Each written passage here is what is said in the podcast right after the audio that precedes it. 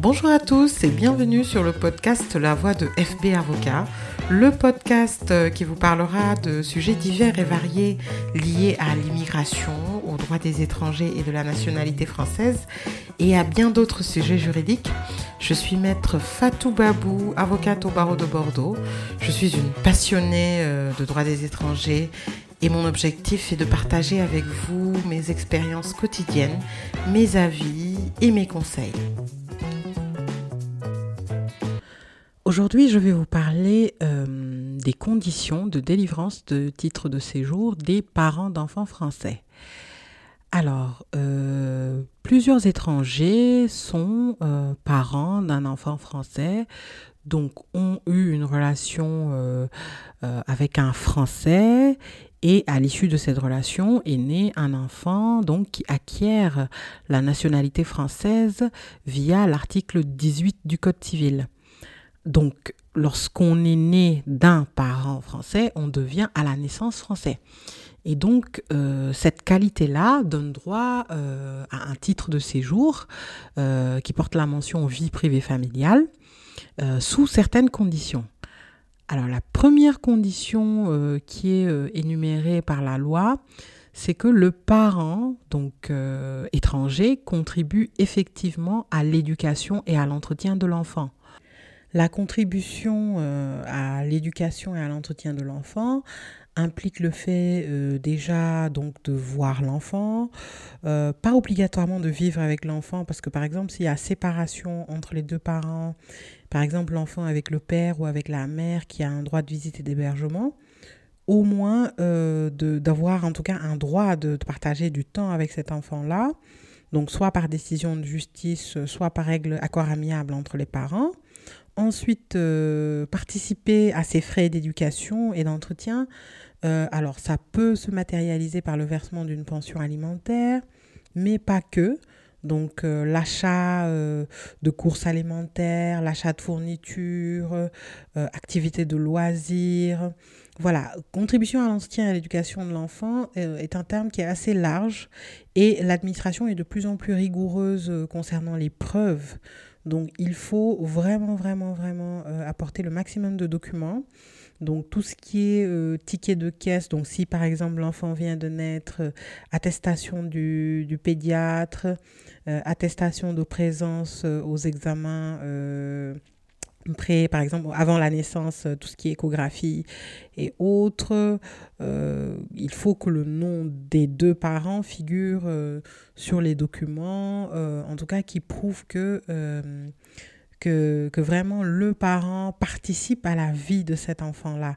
Donc ça peut être facture, attestation de médecin, euh, ouverture également de comptes épargne et autres. Donc, bien entendu, versement de pension alimentaire. Voilà, le maximum de documents, en tout cas, euh, qui prouvent que le parent euh, paie des charges, règle des dépenses pour son enfant. Et pour lire le texte de la loi, vraiment, c'est l'article L423-7 donc le nouvel article L423-7 du CESDA, le Code d'entrée et de séjour et du droit d'asile. Donc l'étranger qui est père ou mère d'un enfant français mineur résidant en France. C'est-à-dire que quoi qu'il en soit, il faudrait que l'enfant français euh, réside sur le territoire français. Euh, donc par exemple, ce qui exclut les parents d'enfants français pour lesquels les enfants résident à l'étranger.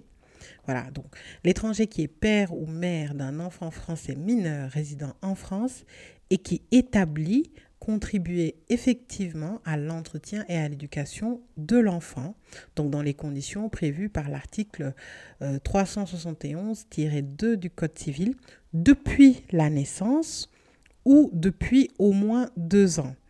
C'est-à-dire euh, que si c'est un jeune enfant, en général, un enfant qui vient de naître, donc il faudra prouver que euh, vous contribuez voilà, à, son entretien, à son éducation. Si euh, le, parent doit, par exemple, j'ai eu des cas où ils étaient conjoints de français, ils vivaient donc avec l'autre parent, ils étaient même mariés, et puis il y a eu séparation. Donc le parent étranger perd la qualité de conjoint de français. Et pour renouveler son titre de séjour, il va solliciter donc un titre de séjour en qualité de parent d'enfants français s'ils ont eu un enfant euh, durant la période de mariage. Et dans ce cas, euh, si l'enfant par exemple a 10 ans ou 8 ans, il faudra prouver que les deux dernières années euh, précédant la demande, qu'effectivement il y a eu une contribution à l'entretien et à l'éducation de l'enfant. Seulement, il y a une exception. Euh, alors, l'exception, c'est le cas où euh, la reconnaissance euh, de l'enfant par un Français serait parvenue de manière tardive.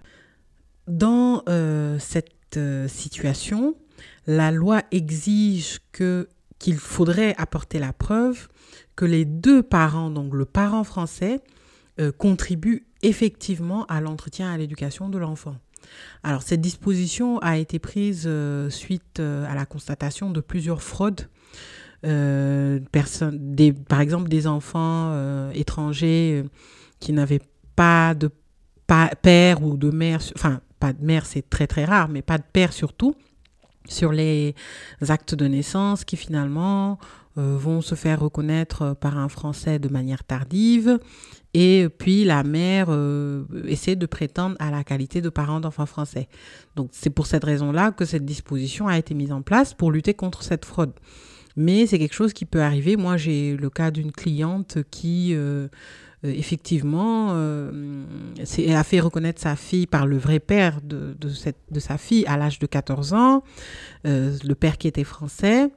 Et dans ce cas-là, il faut apporter la preuve que l'autre parent, enfin que les deux parents, hein, contribuent à l'entretien et à l'éducation de l'enfant. Euh, de la même manière, hein, euh, soit un jugement, versement de pension alimentaire, contribution aux charges, et bien entendu partage de, de moments, hein, de temps, voilà. En tout cas, qu'il y a véritablement un lien de filiation entre euh, l'enfant et euh, le parent finalement qui vient de reconnaître l'enfant. Euh, malheureusement, les préfectures, enfin malheureusement ou heureusement, je dirais, les préfectures ont redoublé d'efforts concernant le contrôle de, de, la contribution à l'entretien et à l'éducation de l'enfant. Euh, vraiment apporter très très peu de preuves. Euh, j'ai vu des, une cliente par exemple, plusieurs d'ailleurs, qui euh, sont donc parents d'enfants français, qui ont ou, des clients, plutôt des clients on va dire, parents d'enfants français, qui ont apporté par contre qui n'avaient pas conservé des preuves d'entretien, de preuves d'entretien de leur enfant pas de ticket de caisse, pas de facture, pas autre, et se sont vus refuser euh, des demandes de titre de séjour parce qu'ils avaient finalement fourni très peu de preuves. Donc il faut euh, fournir beaucoup de preuves. En tout cas, c'est vraiment l'élément fondamental.